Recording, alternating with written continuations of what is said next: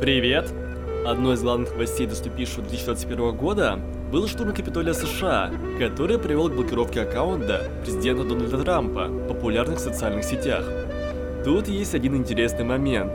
Под раздачу удаления из таких сервисов, как App Store и Google Play, попало приложение, которое всего лишь было популярным у сторонников действующего президента. Приложение это называется Parler. Это сервис микроблогов и социальная сеть, что позиционирует себя как альтернатива Twitter, то есть альтернатива цензуре. В сегодняшнем подкасте мы расскажем о том, как создавался этот сервис и как вырабатывалось позиционирование продукта. Подкаст «Каурет об IT». Parler – продукт, который сильно ненавидят одни и любят другие – Идея позиционирования продукта. Parler задумывалась как площадка, свободная от ограничений других социальных сетей и текущей западной повестки, а также она продвигала свободу слова. Огромную славу же продукт приобрел благодаря как блокировке консервативных публичных лиц, преимущественно поддерживающих Трампа, так и недовольство людей других культур, что далеки от левой повестки. В данном случае левая повестка трактуется как не столько в экономическом смысле, сколько в культурном плане – это по сути про защиту от оскорблений, а иногда и юмора, что не нравится консерваторам. Юмор оскорблений, как правило, производится в отношении меньшинств, лиц других национальностей. Что здесь самое важное? А то, что продуктологи Parler создали ценность вовсе не технического уровня, ориентированную на более удобный UX, в отличие от Twitter, а всего лишь смоделировали среду, работая на сугубо эмоциональном уровне. Продукт – это про конечное видение потребителя – Парлер – это твиттер с отсутствием модерации. Таким образом, Парлер разобрал многих опинион-лидеров с их подписчиками. Но это лишь позиционирование. Давайте же поговорим теперь о более неявных отличиях, преимуществах и недостатках продукта. Основные преимущества продукта. Здесь мы сравниваем Parler с его основным конкурентом – Twitter. Первое преимущество – это отсутствие модерации постов, свобода слова, отсутствие риска бана и возможность рекомендации постов opinion лидеров, которые бы на других платформах вовсе не смогли бы рекомендоваться. Второе. Возможность редактирования собственных постов в течение 24 часов. В Twitter подобное сделать было нельзя до марта 2020 года. До этого в данный момент редактура происходит через сторонние сервисы, что усложняет процесс. Третье. Возможность верификации даже тебя. Все, что нужно, загрузить в свой профиль фотографию ID-карты и сделать селфи. И четвертое – донат. Возможность спонсировать человека, что сделал понравившийся платящему пост. Основные недостатки продукта. Первое – позиционирование. Да-да, оно же и плюс, и минус. Главная проблема – это узкоспециализированность на политике, что изначально как создает очень маленький объем рынка, так и создает риск наскучить некоторым пользователям. Второе – это спорная вещь, но больше, в отличие от твиттеров, количество знаков в посте. Почему это минус? Потому что всегда есть риск того, что из-за сформированной привычки смотреть маленькие твиты по 250 знаков, пользователь не захочет тратить свое время на чтение более длинных предложений. Третье – наличие врагов. То, что с одной стороны могло пойти в плюс для пиар-продукта, является и минусом. Благодаря штурму Капитолия, Парлер был удален из популярных сервисов, его обвиняют в координации протестов, что и привели к такому вот началу 2021 года. Что из себя представляет продукт для потребителя – Продается возможность отсутствия самоконтроля. Главная функция – это ощущение освобождения. Какая у продукта целевая аудитория?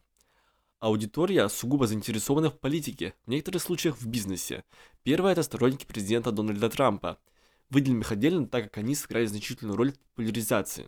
Второе – это иные люди консервативных взглядов. И третье – это центристы, и в том числе левоэкономическая часть общества, не поддерживающая левокультурные идеи. С чем связано появление продукта? Ну, тут нужно понимать, что любое довольно сильное движение в обществе порождает противодействие. Вот и появилось то, что является оппозицией левым политическим силам и цензуре. Переходим к следующей теме нашего подкаста.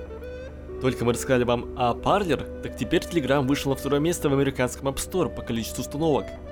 Telegram здесь выступает как некая альтернатива заблокированному Parler для аудитории консервативных взглядов, что выглядит довольно интересно, ведь Parler был альтернативой Twitter. Такая вот интересная конкуренция обусловлена удачей. Наличие определенных фич в виде гарантии защиты персональных данных стало трендом, когда многие узнали, что в Parler произошла утечка данных, благодаря которой многие правоохранительные органы могли найти тех, кто недавно штурмовал Капитолий США. Но речь в сегодняшнем подкасте будет не Telegram, о котором мы все очень хорошо знаем, а о его новом конкуренте, который активно обсуждается в СМИ и советует с такими людьми, как Илон Маск и Эдвард Сноуден. Signal – так называется мессенджер, который имеет очень схожее с Telegram позиционирование. Ну а его отличиях с конкурентами и причинах любви пользователей в нашем сегодняшнем подкасте. Подкаст «Каурет об IT». Сигнал про то, как продвигаться при помощи трендов.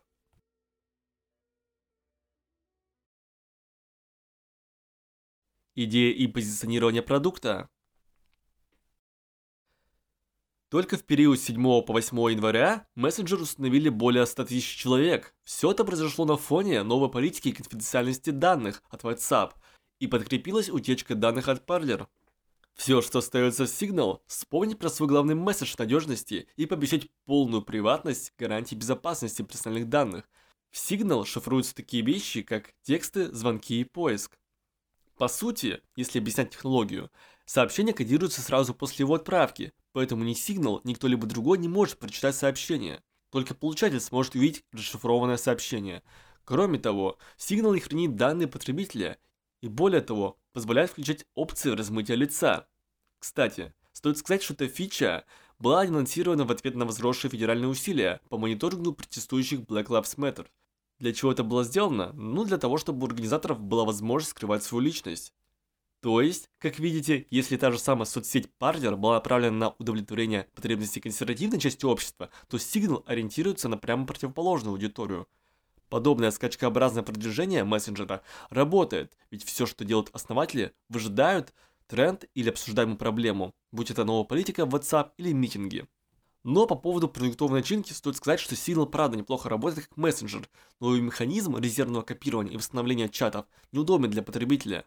Если вы захотите зайти в мессенджер с другого телефона, то вам нужно будет выполнить несколько запутанных шагов, чтобы принести свои чаты на новое устройство. Иными словами, продуктам еще предстоит побороться над этой проблемой. Теперь переходим к основным преимуществам продукта. Первое – это сквозное шифрование и открытый исходный код – Второе – это исчезающие сообщения, они же самоуничтожающие сообщения. Третье – наличие опубликованных отчетов о прозрачности приложения. Четвертое – регистрация минимального объема данных. И пятое – отсутствие регистрации IP-адресов.